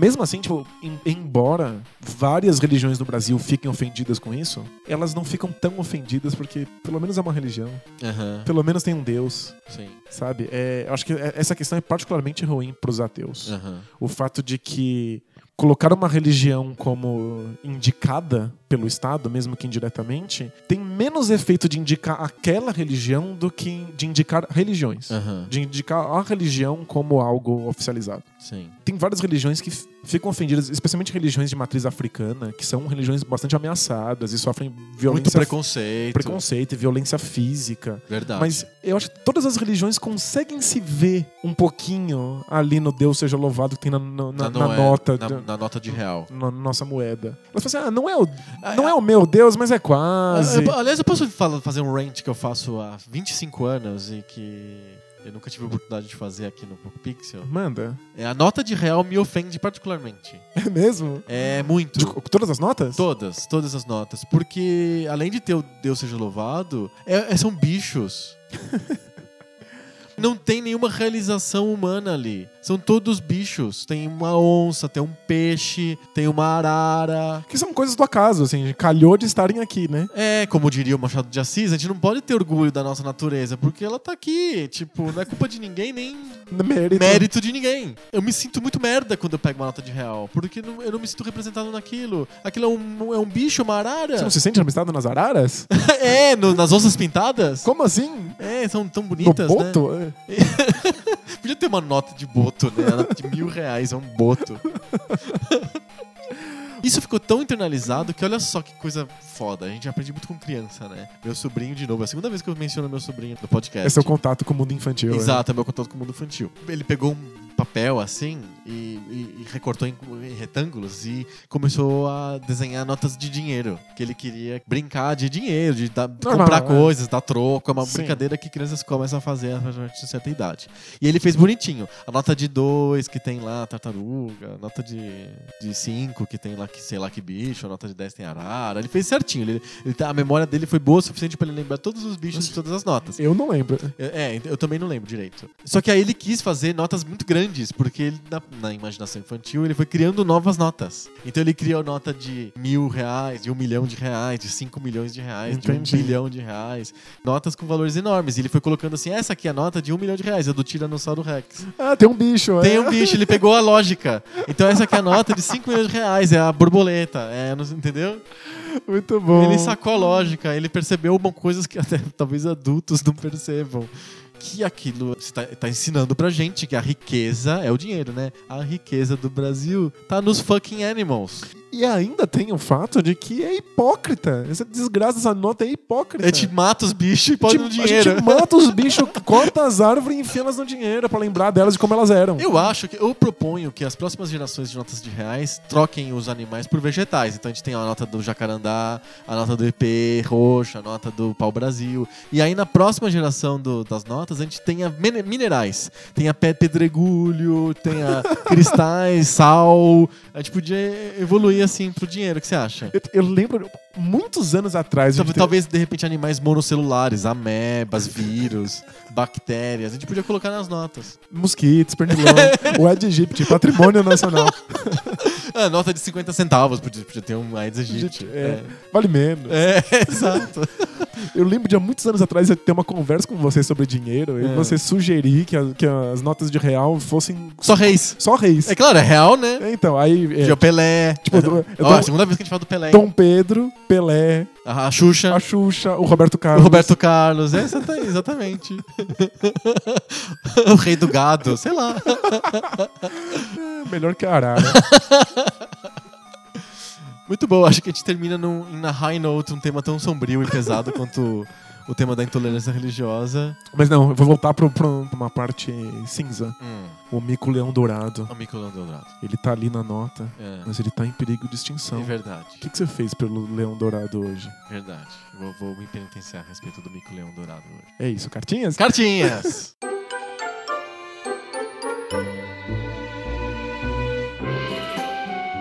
Cartinhas! Cartinhas. Cartinhas! Essa semana, cartinhas muito interessantes chegaram às nossas caixinhas de correspondência. E Isso, vamos- dizer que tem caixinhas de correspondência. né? vamos inventar. Imaginem uma grande caixa de correspondência que não é de metal, ela não é material, mas ela existe e aí ela te recebe as cartinhas que, a tá- que os nossos ouvintes estão mandando pra gente. Platônico isso. Bem né? platônica, é uma caixa platônica. E a gente recebeu uma carta que não é uma carta platônica, porque ela foi escrita mesmo num papel material, real, com uma caneta mesmo, e ela só foi digitalizada, então ela é uma carta real que foi transformada em amaterial. Olha só que coisa poética. Foi enviada- virtualizada. Foi virtualizada e foi mandada pra gente, que é a cartinha do Miguel Nakajima. Que ele, é a segunda vez que ele manda uma carta de próprio punho. Olha só que legal. Gente, ele, ele quis provar que a primeira vez ele, não- ele, não- ele conseguiu escrever, mas não foi por sorte. Tipo, ele ainda é Ele consegue escrever de próprio punho. perfeitamente capaz de escrever à mão. Eu, pago não consigo. muito- eu pago muito pau, porque eu não consigo. Gente. Eu perdi essa habilidade de escrever Eu- com, eu até com caneta e Eu, papel. eu até escrevo, mas dói a mão, que é um absurdo. e, e parece que eu escrevi com o pé. Impressionante. O Miguel Nakajima mandou uma cartinha muito legal e fala sobre um monte de coisas. Eu selecionei porque ele mandou pra gente um diagrama que tenta meio que condensar aquela nossa conversa sobre posicionamento político, ideologia, esquerda, direita, centro, acima, baixo, puxa e vai, estica. E ele fez um, um diagrama de Nolan pra gente. Olha só que Uhum. legal, Miguel Nakajima. Ele mandou um diagrama de Nolan que está nos links do post pra vocês clicarem, verem a cartinha dele, verem tudo que ele escreveu e principalmente lerem o diagrama que ele fez sobre posições políticas. Ele fez um diagrama de Nolan. São dois eixos, um é libertário e é, estatista, pra cima e pra baixo, e o eixo horizontal que vai da esquerda pra direita chama esquerda e direita mesmo. Que é o que? Econômico, imagina. Imagino que seja o econômico. E aí ele, o Miguel escreveu nos quatro quadrantes o que, que seria a descrição de cada uma dessas posições. Consigo fazer, por exemplo, o estatista de esquerda, o estatista de direita, o, o libertário de direita e assim por diante, fazendo essas combinaçõezinhas aí. Então, é, é legal pra você fazer um teste assim no Facebook e descobrir Aham. onde é que você se encaixa. Sim. O problema é que usar só dois eixos limita muito o posicionamento político. Sim. Tem- a ideia do, do, do diagrama de Nolan, adaptado pelo Miguel, então eu vou chamar em termos acadêmicos de diagrama de Nolan traço Nakajima, Legal? né?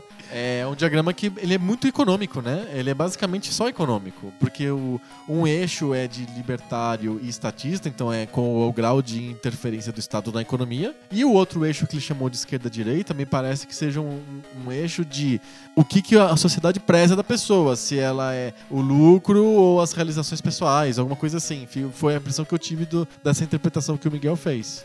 Então é muito econômico, né? E É- isso ela- é só econômico. E como ela leva em consideração basicamente fatores econômicos, existem um monte de posicionamentos políticos que não, não cabem nesse espectro. Então, assim, notoriamente, você não tem onde enfiar Hitler nisso aí. É, ele seria um estatista é. de direita, por exemplo? não cabe. Tipo, existem outras variações desse É possível ser um modelo. estatista de direita e um libertário de esquerda? É, não sei, na vis- É, eu, eu fiquei um pouco incomodado. O li- libertário de esquerda, por exemplo, me parece esquisito. como a gente tá falando de dois eixos econômicos, acho que dá pra, dá pra acontecer. Dá? Ele Ele, falou ele descreveu que é um estado que o estado tem pouca influência, mas mesmo assim, apesar da pouca influência que ele tem, ele ainda busca ah, dar igua- em condições iguais pra todo mundo. Ah, pode ser, um, por exemplo, um estado que só confisca herança. É uma coisa bem pequena, assim. Isso, tipo, é, todo mundo tem as oportunidades iguais porque começa com herança nenhuma. Aham. Existem muitos outros posicionamentos políticos que não, não cabem aí. Então, tipo, existem várias variações desse, desse eixo, com outras linhas que levam em consideração não só a economia, mas também costumes, o grau de poder na sociedade, o, o tipo de organização social. Uhum. Então, tipo, dá pra fazer vários desses eixos diferentes. Legal, então fica no post, tá, está lá publicado o PDF da carta do Nakajima, do Miguel Nakajima, com o diagrama de Nolan-Nakajima para vocês consultarem e descobrirem onde que vocês se enquadram do- politicamente, esquerda, direita e tal, etc., de acordo com essa metodologia. Bem legal, mas já avisando que caso você seja Hitler, você não cabe aí. não dá pra botar. Hitler, se você tá escutando o podcast, não, você não vai encontrar o seu posicionamento. O Nolan mesmo já avisava, assim, tipo, o que eles chamam de terceira via, que é nacionalsocialismo, não, não encaixa aí de jeito nenhum. É, é que o diagrama de Nolan, cá entre nós, ele- o Nolan ele era libertário e ele inventou um, quase um instrumento de propaganda do, do modelo dele é através do diagrama. Bom, vamos para as cartinhas que não foram de próprio punho. O próprio punho no teclado. Ah, tá bom. Eu vou considerar isso. Tem uma cartinha muito legal que a gente recebeu do Renan Marques. Ele é de Belém e ele é oficial de náutica da Marinha Mercante. Gente, que sensacional! Muito louco. É a melhor profissão que mandou cartinha já pro Poco Pixel foi essa, né? Eu não sei o que faz, mas o nome é muito bonito, né? Não, ele explicou o que faz. Ah, é? É piloto de navio. Ah, mas aí men- menos legal. Então, recapitulando, ele é oficial de náutica da Marinha Mercante. Vou ficar com essa, muito louco. Muito, legal. Muito Se bem que legal pilotar mesmo. navio também não é, não é Porra, pouca coisa, não né? é bolinho, não, né? Muito louco. É foda, piloto. Eu não consigo pilotar nem patinete. Quanto mais navio, né? Eu piloto navio no GTA, sabe? é, porque o GTA é uma simulação perfeita. O, o Renan, ele tem um pouco pixel como podcast dele número um. Ah, bacana. Olha só, muito legal. Ele, ele vota sim pelo debate de bolso. Eu, eu só quero ver se a partir de hoje as pessoas vão continuar votando sim pelo debate de bolso. A gente tá pisando em terreno muito arenoso, né? É, pisando em minas terrestres. Ele fala sobre o tema, que a gente falou sobre jogos modernos e como que eles são diferentes dos jogos antigos. Toda a experiência que o Renan teve de jogador nos últimos anos, ele percebe que os jogos AAA de hoje não oferecem o mesmo tipo de jogabilidade que é o que ele quer de verdade que ele encontra nos jogos antigos. Ele, por exemplo, ele lembrou de um amigo dele que disse pra ele que ele jogava Assassin's Creed pela história. e que ele não percebe, ele não tinha esse tipo de pensamento quando ele jogava Super Mario. Claro. Que o Super Mario ele te coloca dentro de, uma, de um mundo, de uma ambientação, sem história nenhuma. Isso é um mérito fudido, realmente. Né? Sensacional. Ele te coloca dentro do mundo e não te conta nada. E outra- Só pela, pela aventura que você tá tendo ali já é, é gratificante. E, e o Mario te gratifica porque ele te dá um gameplay sensacional e maravilhoso. O Assassin's Creed é só pela história e a história ainda é ruim. Sim, Se você lesse um livro, assistir um, assistir um filme, com certeza você teria uma história muito mais sofisticada. sem dúvida. E no Mario, ele, o Renan continua, né? A gratificação vem também porque você vai melhorando. Você se torna um jogador mais hábil. Como você tá. A única coisa que você tá ligado naquele jogo é na habilidade que você tem ao jogar o jogo e a dificuldade vai crescendo, você se torna um jogador mais hábil. E isso é a melhor gratificação que tem de um jogo. Tipo quando você fecha Silver Surfer. Isso, você se sente muito poderoso. Eu me sinto um neurocirurgião, assim. me sinto um. O oficial da Marinha Mercante. Exatamente. Eu, eu concordo com ele. Eu acho que o prazer de você ver uma história bem contada se- chegando ao fim é legal. Mas pra um jogo, o que a gente quer é o prazer de ser mestre. De a gente conseguir dominar aquilo de um jeito que a gente tem habilidades super-humanas. Eu não acho que o videogame precise ser sobre você adquirir habilidades. Ah. Nem mentais, nem físicas. Ah, é? Porque eu acho que existe um- um- uma recompensa muito grande de eu simplesmente me sentir algo. Sabe? Eu posso me sentir um. Um personagem porcaria, sem poder nenhum, e eu ser péssimo nos meus dedos, mas eu me sinto ele e isso pode ser suficiente. É. É, mas eu, Entendi.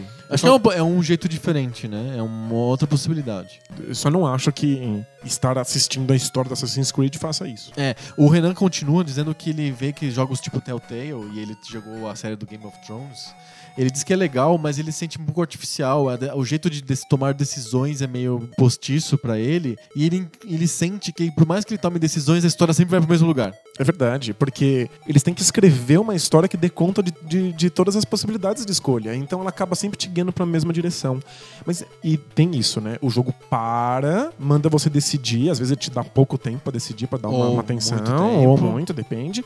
E aí você decide ver o que aconteceu. Mas esse modelo é um modelo primitivo. Tipo, já, a gente já tá tendo experiências mais sofisticadas É, então, nisso. o Renan pergunta se existem jogos de, de contação de histórias que tem uma fluidez maior, que não- você não sinta sempre indo pra mesma história, não interessa o que você faça. Então, curiosamente, existe um jogo de tiro que faz isso. Ah, é? que é o Spec Ops. Ele é basicamente um manifesto anti-guerra. Ele é um jogo de tiro que tenta fazer você ficar horrorizado com como a guerra é e você começar a questionar essa postura de você adotar um único lado da guerra como se ele fosse o único certo. Tem cenas de tiro, mas várias vezes você tem que tomar decisões e ele não para a tela e fala assim, escolha A ou escolha B. Ele te coloca pra continuar jogando o jogo como você estava jogando antes, dentro de um cenário e depende do que você faz, ele vai lidar com aquilo. E aí tem várias vezes, eu me senti muito mal por isso depois comigo mesmo. Porque várias vezes eu tomei uma decisão polêmica, antiética, que eu tinha certeza que era a única opção que o jogo me dava. E tinha outra. Depois, quando eu acabei o jogo, eu fiquei maravilhado com o jogo, eu fui ler a respeito. Tinha outras 10 opções. Ela foi a única opção que eu vi como possível por problemas meus, por questões minhas, pelo modo como eu vejo a guerra, pelo modo como eu vejo o videogame, eu fiquei muito envergonhado comigo mesmo.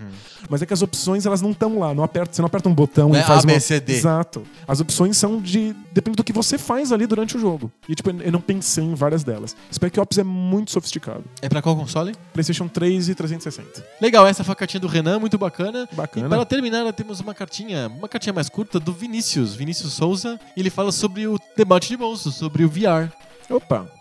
Ele diz sobre o terror. Lembra que a gente falou sobre que como podia ser o VR em jogos de terror, que seria uma experiência aterrorizante? Sim, que eu- a- a- Todo mundo pensa nisso, né? É, e o meu palpite é que vai ser menos aterrorizante, porque eu eu vou estar controlando muito mais É. do que eu tô n- hoje em dia. Exatamente, o Vinícius não concorda. Ele, ele acha que o exemplo do Outlast, que é você perder o controle e isso que te dá medo, é, não é a única fórmula causadora de pânico. Ele, ele acha que, por exemplo, você poder olhar pra qualquer lado de um jogo e você não saber de onde vai vir o susto é mais aterrorizador ainda. E que ele acha que no VR isso seria mais interessante. Ele diz que a gente tá pensando um pouco com o paradigma atual. Ele sugere que a gente tenta ser um pouquinho mais Shigeru Miyamoto e pensar alguma coisa feita pro VR.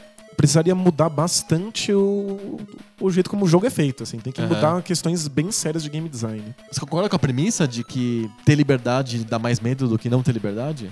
Não, mas eu acho que se feito do jeito certo, se o, o jogo for pensado pra isso, talvez seja possível. É porque hoje em dia os jogos têm muita dificuldade de te dar liberdade. Os jogos acabam fazendo um corredor pelo qual você passe e sai do ponto A e chega até o ponto B.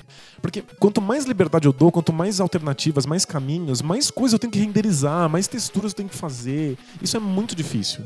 Então é, tipo, é difícil um jogo de terror em que eu realmente acho que as coisas podem vir de todos os lados.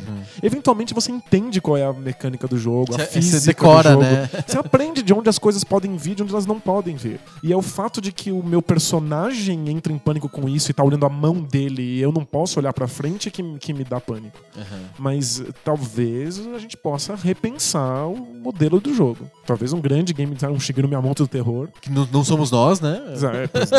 Adoraria, gente tá mas... falando aqui porque, né? Adoraria, mas não é o caso. Possa pensar um modelo de extrema liberdade e aí sim olhar pra todos os lados pode ser causador de pânico. Mas eu não vejo esse modelo de extrema liberdade nos jogos hoje em dia. Eu tô ansioso. Talvez a capacidade computacional dos consoles, dos computadores, ainda não esteja tão grande pra ter modelos que não sejam semi-scriptados ou scriptados, que a gente decore de onde vem os terrores, de onde vem. Se for totalmente randômico mesmo, ou baseado no que a gente tá fazendo pra maximizar o susto, talvez funcione. Eu tô ansioso porque dia 10 agora saiu Uncharted 4. É.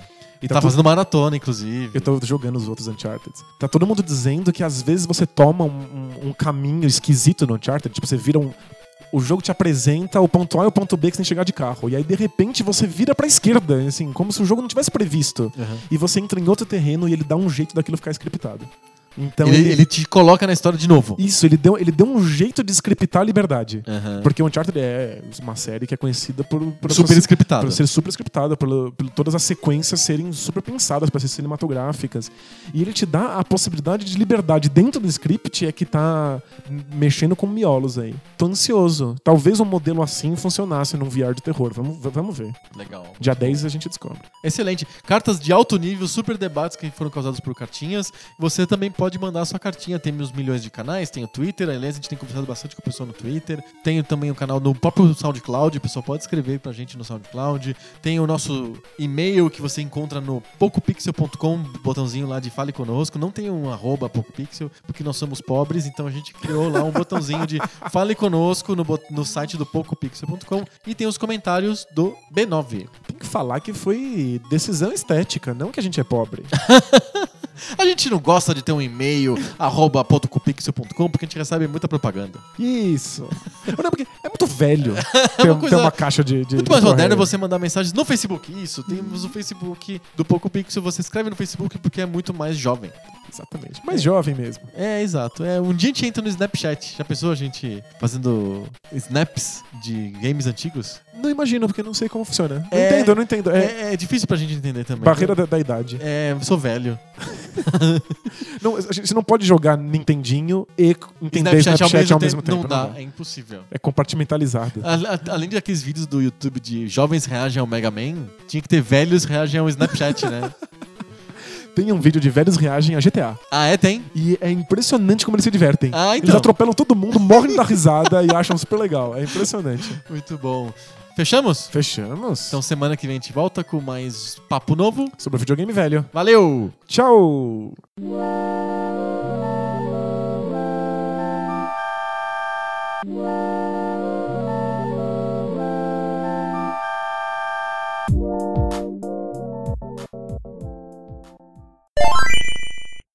É muito bom. Mas vamos gravar que tá ficando o melhor podcast de todos os tempos, só que impublicável.